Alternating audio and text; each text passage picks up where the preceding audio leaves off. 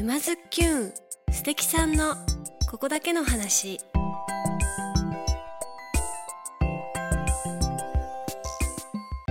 皆さんこんにちは。沼津きゅんナビゲーターのまゆかです。静岡県沼津市よりお届けしているこのポッドキャストは人生を楽しむクリエイターにリレー形式でインタビューしております。今回は沼津きゅんスペシャル座談会。なんと今年2回目の沼津市役所特別応接室に来ています。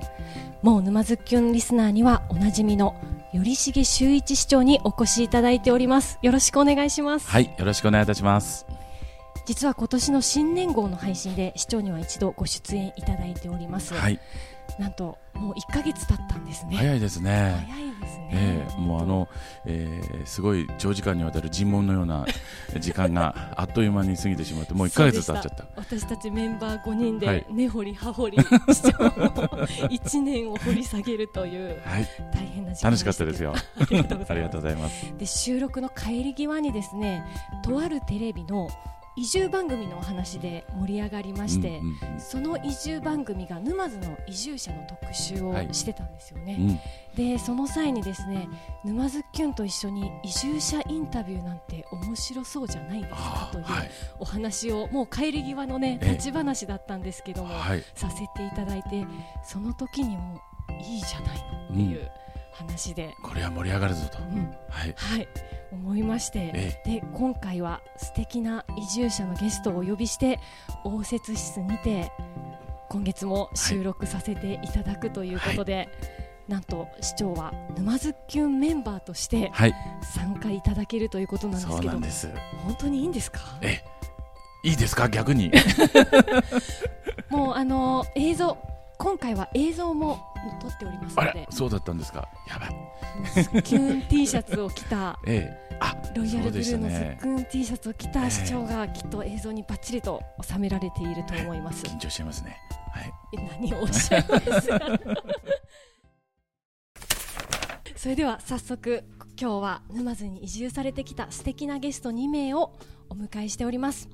ゲストお一人目は現在20代のアップルパイさん大好きなアニメ「ラブライブサンシャイン」で沼津を知り2021年3月に沼津に移住されました。よろしくお願いします。よろしくお願いいたします、えー、ラブライバーのアップルパイと申します。今日は一日よろしくお願いいたします。お願いいたします。お願いします。すごい可愛い缶バッジを。あつけております。うんこれは辻写真館さんのやつですかね。はい。辻写真館さんの缶バッジをつけて、ね。今日は気合いバッチシです。よろしくお願いします、はい。えそしてゲスト2人目は2020年8月に沼津に移住。ペンギン建築設計室主催菊池優子さんです。よろしくお願いします。よろしくお願いします。えお願いいたします。菊池さんはですね一級建築士のお仕事をしながら設計を通して子どもに興味を持ち保育士資格を取得。現在では子どもメディア育む人の運営など精力的に活動中とのことでもうすでにイントロから眩しすぎるお二人ですけれども市長。ねえ。一級建築士取るだけでも大変なのにね。まあ保育士の資格も。頑張っただけなんですけど。僕二級建しか持ってません。資格という意味ではね。もう尊敬しちゃう。いやいやいやいや。2級から1級めちゃくちゃ違いますんでね。もう始まってすぐにあの市長から尊敬しちゃうという。はい市長さんの攻撃をちょっと今受けてます。攻ド撃キドキドキドキ緊張しちゃいますいね。やいやいやいや 長くやっていきましょうありがとうございます。それではお二人が沼津に移住するまでの経緯をですねぜひ最初にお伺いしたいんですけれども、えーそれではまずはアップルパイさんからですねごしゅんご出身から順を追ってお伺いできますでしょうかはい、えー私、えー出身は、えー関西京都でございまして、えっとまあ、2年前まで京都から、えっとまあ、ちょっと関西のエリアの大学に通っておりました、うん。で、えーっとまあ、ラブライバーをやってるのはもう高校ラブライバーをやってると言いますか、うん。高校の頃からずっとラブライブが好きで、で移住はもともと考えてなかった。うん。っていうところが本音ではあるんですけれども、まあ、あの大学2年の、えー秋ですね、はい。もう全てがあの嫌になってで、まあ、ちょっとあの悪夢の2年間と呼ばれる期間があったんですけれどももう人との関係あの、うん。勉強、うん。えー恋愛あこの恋愛ってやつがもう特にあのダメでして。で もうそれがもう辛くて辛くて辛くてあもう嫌だってちょっとあのなんですかね研大学の研究室みたいなところでうん。若干プチ発狂してしまって、えもうその、えー木の実木のま持ってる全財産あの2万3000円およそを持っ2万3000て、えー沼津に、え。えー逃亡を図りました。えはい。でそれがもうきっかけというところですね。具体的に数字がねお強いのかななんて思ったんですけどちゃんと覚えてらっしゃるんですね。あ2万3000円。2万3000円。あの時の2万3000円を覚えております。ああそうなんですうね、ん。あの進学で島根の方にもえ行かれてたんですよね。はい。あの高校3年間島留学というものを、はいえええー経験しておりまして、ええ。中学卒業してから親元を離れるという経験は、はいありました。そっかそっか。じゃあ島留学の頃に「ラブライブ!」に出会ってるっていうはい。感じなんですね。へへえ。島？島ですね。島根だから島っていうことじゃないんでしょ？ではなくてええ。島根のうん。離島島。離島で。なので。なんかいいい高校生活をあの過ごされてたんじゃないかなっていう気がしますけど、あのまえーないものはないというあのキャッチコピーがある島なんですけれども、はい。もうその通りうん。ないものはなくてただ、そのまあ、友達との関係だったりとか、うん。あとはすごい授業のカリキュラムだったりとか、えそういったところが素敵でもう濃い3年間を送っておりました。うん。すごく楽しかったっていうえ思います、こから進学して、はい。うん魔の2年間を超え、ね沼津に来られたと、い。いうことですね。それではお次あの菊池さんが、えー移住されるまでの経緯をぜひお伺いさせてください。はい、えっと、私出身は千葉の市原というところではい。暮らしてまして、うん。18歳の大学の時からもずっと東京に出ていまして、うん。で10結局16年ぐらい東京に住んでまして、うん。でえっとまあ、結婚出産を経てっていうところであの移住先を探して沼津にやってきました。うん。うんうん。東京でお仕事もされてたってことすね。ですね。大学院出てから、うんあのまあ、東京にある設計事務所に6年間うん勤めまして、まあ、それから独立してっていうのと、まあ、結婚とかが大体近い時期にダダダダッと結婚で出産みたいな感じになって、で、まあ、子供を育てる中でちょっと違うところで育てたいなっていうのはふわふわとあって、うん。それから探してきて沼津に来ました。じゃあ移住しようかなと思ったのはご結婚されてからっていう感じ。そうですね。あの設計の現場常駐とかで山形の田舎の方に1年間一人で行ってたりとか、うんそういうのがあったんですよね。うん。だからなんかこう東京じゃなくても別に暮らせるなっていうのはなんとなくもう感覚としてはあってでそういうところのこう豊かさみたいなのもなんあの自分には染みついてたので、あんまりその東京っていうところに固執はしてなくってであの子供を産んで育てる中でなんかああいうのあったらいいなみたいなのがポンポンと自然があったらいいなとか近近所の人と仲良く過ごすのいいなとかそういうのがあった時にちょっとちょっと違うところ探してみようかなみたいな感じで。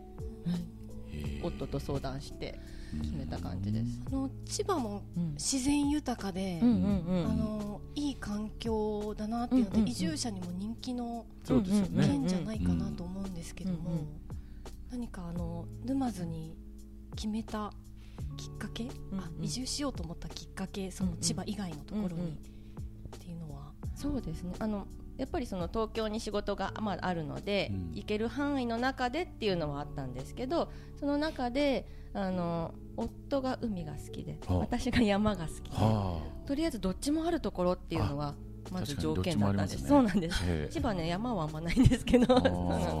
平たいところですからね。そうですね、あとその千葉といっても工業地点のところに住んでたので、うん。すぐにこう海に出れるっていうところでもなくてそうか。なんか生活の中でそころに自然に出てけるところっていうのをいくつかうん。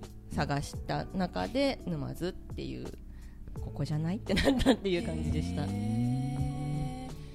ちなみにいくつか探されたってことなんですけど、うんうん言える範囲で結構ですよどこら辺探されたんですか？言える範囲で、えっと、今神奈川静岡うんですね範囲としてあはー。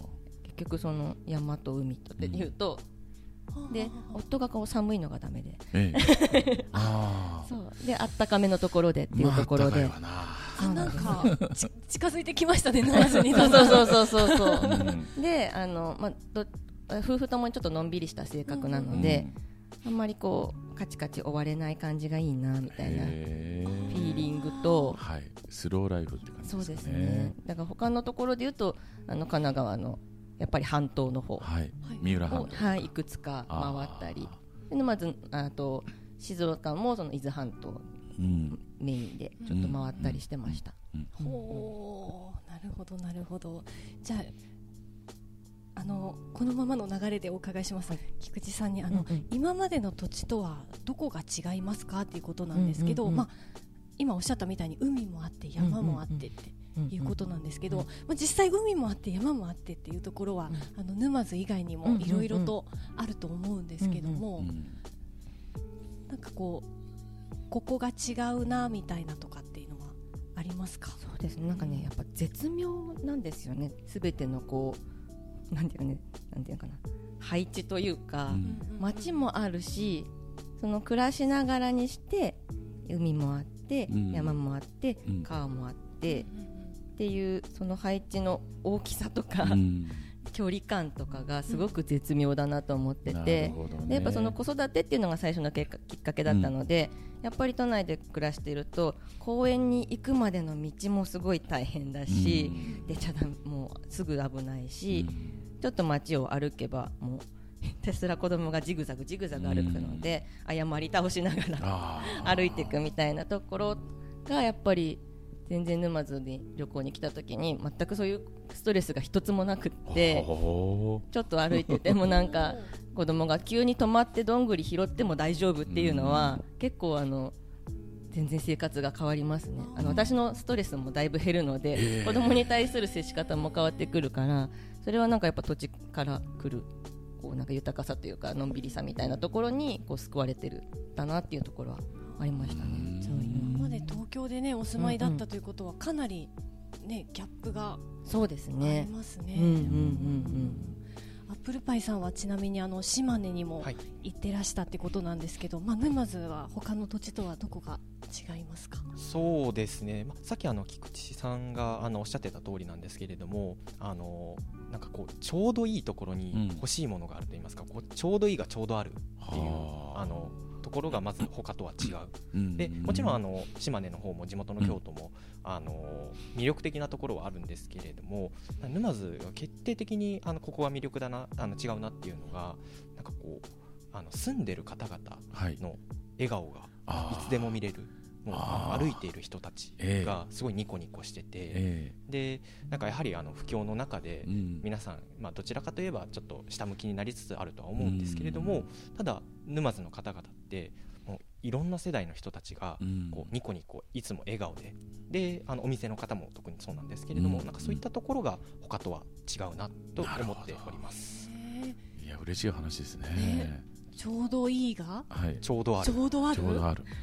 なんかキャッチフレーズになりそうですね。出てきたキャッチフレーズ。いいですね。そうですか。外から見たからこそ分かるっていうええ。沼津の良さっていうのがねなんかすごく感じさせていただきましたね、ちなみに移住者同士の横のつながりはありますか？とのことなんですけど、アップルパイさんいかがですか？はい、えっと横のつながりはありまして、あまあ特にあのラブライバーっていうこの共通の趣味っていうところで、えっとまずなんですかねこうコミュニティがあったり、あとはそのやはりあのいいお店が多いのでそのお店で知り合った、まあ、あの本当にあの世代もあの職業もうん。全く違うんですけれども、なんかこう仲良くなっちゃったうんみたいなっていうあのつながりだったりとか。あのそういったところでこう地元とかにいた時よりこう横のつながりがすごく増えたなっていう印象ですね。えそのいいお店っていうのはこう、はいどどういうお店のこと？雰囲気もそうなんですけれどもそのお店のその店主の方が、なんかこう普通に座ってあの食事してるだけなんですけどこう話しかけてくださって、でその話の中にこう横にこうそう多分聞いてた方が、うん。あ俺もそうそうそうそう分かる分かるみたいな感じでこう なんですかその話に乗ってくださっててでそこからなんかこう意気投合しちゃってみたいなことがありますね。なるほどなんか毎回毎回同窓会みたいなのやってる感じですよね。本当ですね。なんかその中に市長もいたりして。あちゃっかりいる時ありますからね。りそうありそそう。うん。あの菊池さんはいかがですか横のつながりとか。私最初に来た時は実はなくって、うん。なんせその移住先を探そうと思って来たので、はい。うん。縁もゆかりもなく一人も知り合いもおらずうん来たんですよねで子供を保育園に預けるまでの半年ぐらいは結構ポツンと過ごしていて、で子供を預けてから、まあ、仕事を再開して、であのでもずっとこう家で一人でで仕事できちゃうはできちゃうんですけどずっと家にいてもコミュニティも何も広がらないなと思ってもともとはそのビジネスのコミュニティを広げようと思ってコワーキングスペースをいくつか探して、であの新町の方にある新町っていはい。うコワーキングスペースに、あの今も会員としているんですけど、まあ、そこにふわっと行ってそこから急に横のつながりっていうのが広がった感じがありますね。でそこで知り合った、えーとかえー当時会員今管理人の 人にあのプラウド沼津子育てのライターも誘ってもらって、そのライターもやることでそっちのつながりもできたりして、でそうやってこうみんながこういろんな活動してるんだっていうのがいろいろ見えてきて、うん。でとも一緒にこう飲みに行くっていう友達もできたりしていく中で、あのじゃあ自分のやりたいことももうちょっとやっていこうっていうことで、子育てメディア育む人っていうのを立ち上げたりそれはあのプラドのまず子育てのライター仲間とやってるんですけど、でやってみたりあのアート関係文化芸術関係にちょっと興味があるなと思って、あの声をかけてみたらあの手を挙げてくれるはい。メンバーがいて、あの一緒にそそういうメンバーとやっていたりっていうことで、なんかそこに最初にほんと新町に行ったことでふわーっと友達が広がって、うん仲間もビジネスも活動も普段の遊びも仲間がふわっと広がったっていう感じがあります。何ですかその新町という スペースは。すごい威力ですね。そうですね。発信基地になってますよね。うん。そうですね、はい。一応あのなんだっけな、えーコミュニティ型シェアオフィスで合ってるかな。多分そういう名前であのやってるんですけども、あの私全然ただの一会員なんですけどすごく楽しくさせてもらっててあのイベントとかもいろんな人を呼んで、あうん。イベントをやってるので、あの先日はバスケットの大石選手。はいベルテックス静岡の大石選手を招いての、地元出身ですからはい。ねやっていたり、うん。で私が最初にその新町で出してもらったのがファーストトークっていうイベントで、これからこの沼津で何かをやっていきたい人にを、えーとまあ、4人ぐらいゲストを呼んで、その人たちにまあ15分ずつぐらい喋ってもらうみたいなうん。ものに最初出させてもらって、でやっぱその喋ることも喋っていろんな人と出会うこともそうなんですけどその喋るまでに自分が準備して、あの自分の考えを整理して出すみたいなところであのあここでじゃあ自分が本当に何やっていきたいのかみたいなところをうん。フォーカス当てさせてもらったりしててそれで結局やっぱあのメディア育む人もそこで会ったこあの、うん。プラウドのまずこさってライターだったんですけどたまたま。じゃあやろうよみたいな感じであの進めることもできて、うん。なんかそういう背中を押してくれるみたいなスペース、うん。あの場所ですね。うん。うんうんなんかお仕事のためにね、うんうんシェアオフィスをっていうことでしたけどうんも、うんうん。まあ、もちろんお仕事にもつながるんでしょうけど、うんなんかそれ以外のそうですね。飲みに行こうよとか本当に友達みたいな感じに広がってるよそうな気が。すね、うん、でその人たちがこうもともと地元出身の2人、管理人が2人とも地元っ子なのでいろんなこと知っててお店も知ってるしあのこれにこういうことやりたいんだったらこういう人とうんつながったらみたいにつなげてくれたりとかうん。いうのもあるしやっぱあのーそうだな基本的に沼津で出会った人みんなこうウェルカムだしうん。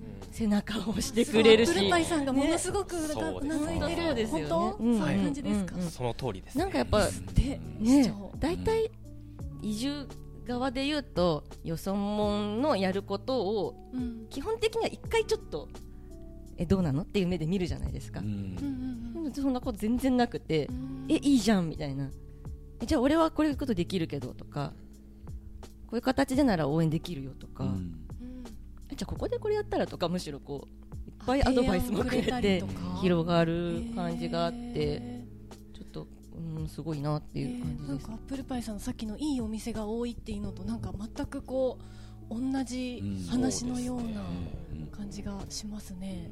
ですね。際あの沼津人よりさんとしてはどうですか？あのフレンドリー普通にしてることなんだと思うんですけどね、うん。まあ、沼津の方々って本当にあの、まあ、いい方であの、まあ、私はしてもらってるんですけどいい人が多いっていう、うん。はい。うんあの純朴でね、うえーあの心の温かい方、であのウェルカムな方っていうのがやっぱ多いですよね。うんこれまあ、どういう歴史的背景があるのかっていうのは僕もちょっと考えてるだけでこれが正しいかどうかわかんないんですけどやっぱり東海道筋にある宿場町であってそれであの、まあ、昔は山梨県は甲斐の国って言ってたんですけど甲斐の口のとの交流だとか、えー神奈川の相模の国の交流だとかですねそういう、まあ、ある意味交流拠点ということで多くの方々を受け入れていたのかなと。で沼津の町の成り立ちも、まああのーかなり合併を繰り返してきて、ん。一つの今の大きな町になっているという形なんで、それぞれが山の民であったり町の民であったり、うん。海の民であったりってこうなんか地域性ってものすごくあるんですよね。